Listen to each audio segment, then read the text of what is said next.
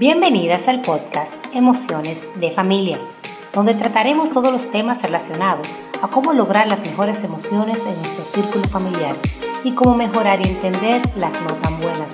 Para nosotras, que nuestra familia es lo más importante, resulta prioritario saber manejar las emociones, no solo de nosotras mismas, sino de nuestros hijos y de nuestra pareja. Una familia con inteligencia emocional será una familia feliz a pesar de las circunstancias.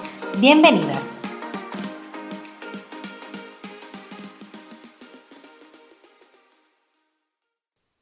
Bienvenidas a un nuevo episodio de mi podcast Emociones de Familia. En el día de hoy hablaremos de relaciones de parejas. ¿Cómo lograr que al pasar de los años sigas teniendo una relación de calidad donde seas feliz y no estés solo por costumbre, por los compromisos o por los hijos, como lamentablemente pasa mucho en nuestra sociedad? El matrimonio es una pieza clave para el equilibrio familiar. Esto no quiere decir que si ocurrió un divorcio, la familia no pueda ser feliz. Esto es otro tema, pero en esta ocasión vamos a ver cómo podemos mantener la llama en el matrimonio y cómo seguir queriendo estar al lado de esa persona al pasar de los años. El matrimonio es la unión de dos personas independientes que se unen para complementarse y ser felices juntos. Nadie se casa por el simple hecho de estar casados. Nos casamos porque nos queremos y nos gusta la compañía de la otra persona. Es importante entender que somos dos personas distintas, criadas en distintos hogares y con diferentes costumbres, y que debemos respetar eso y no querer cambiar la esencia de nuestra pareja, ya que entiendo que las personas modifican comportamiento, mas no su esencia. Respetar esas diferencias y saber que eso pudo haber sido lo que nos atrajo en un principio, por eso de que los polos opuestos se atraen. Somos responsables de nuestra felicidad no podemos dejar esa carga a nuestra pareja. Somos felices juntos, mas nadie tiene el deber de hacerte feliz. Hablarse con respeto es sumamente importante. Las palabras son poderosas y una vez dichas no se recogen. Si dijiste algo que no debiste en un momento, admite tu error y pide disculpas. Las relaciones tienen sus altas y bajas, pero el interés que pongas en solucionar los conflictos puede ser determinante en resultar más unidos o más desconectados luego de estos. La comunicación es un pilar de una sana relación. Saber escuchar, la sola escucha es un acto de amor. Comunicar tus inquietudes o cosas que te molesten una vez ocurran, no acumular resentimientos que se pueden volver una bomba de tiempo. No dar por sentado que tu pareja sabe que lo amas. Aprende el tipo de amor que le gusta al otro recibir. Hay un libro que se llama Los cinco lenguajes del amor de Gary Chapman que dice que no todos nos sentimos amados de la misma forma. Hay quienes lo sienten con contacto físico, una caricia, un beso, otros con palabras de afirmación, un te amo, un estoy orgulloso de ti, otros con regalos o pequeños detalles, y hay quienes prefieren el tiempo de calidad o algún acto de servicio. Identificar cómo se siente en verdad amada tu pareja puede servirte para lograr esa compenetración que muchos pierden. Un matrimonio es un proyecto de vida.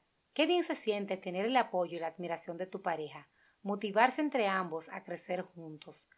Pero a la vez debemos saber que por más amor que se sienta, somos seres independientes y cada uno necesita su espacio. Desarrollar alguna actividad con amigos o familia o simplemente un tiempo a solas puede dar ese respiro para recargar las energías.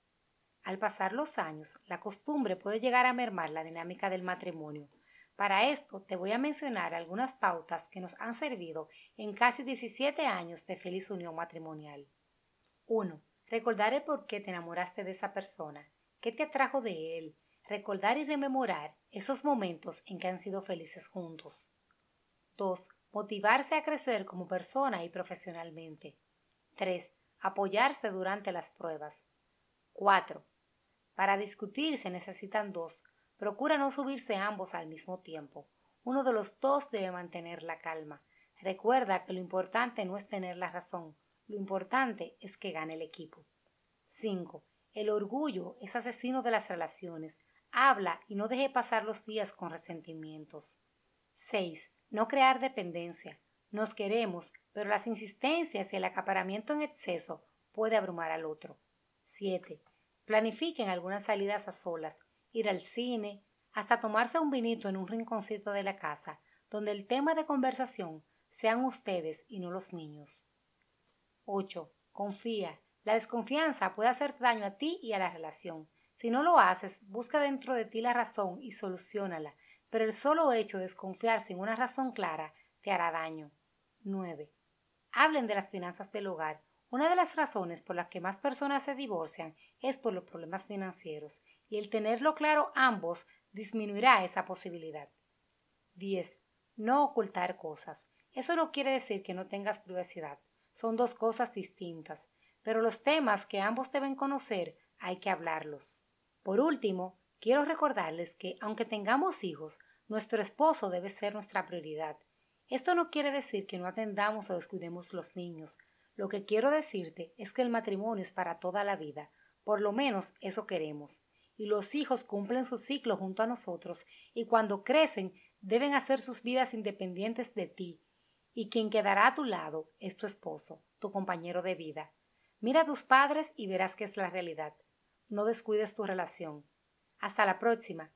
Espero que te haya gustado el contenido de hoy. No olviden seguirme en mi Instagram arroba emociones de familia y en mi Instagram personal arroba yajairaú para darme su opinión y conversar.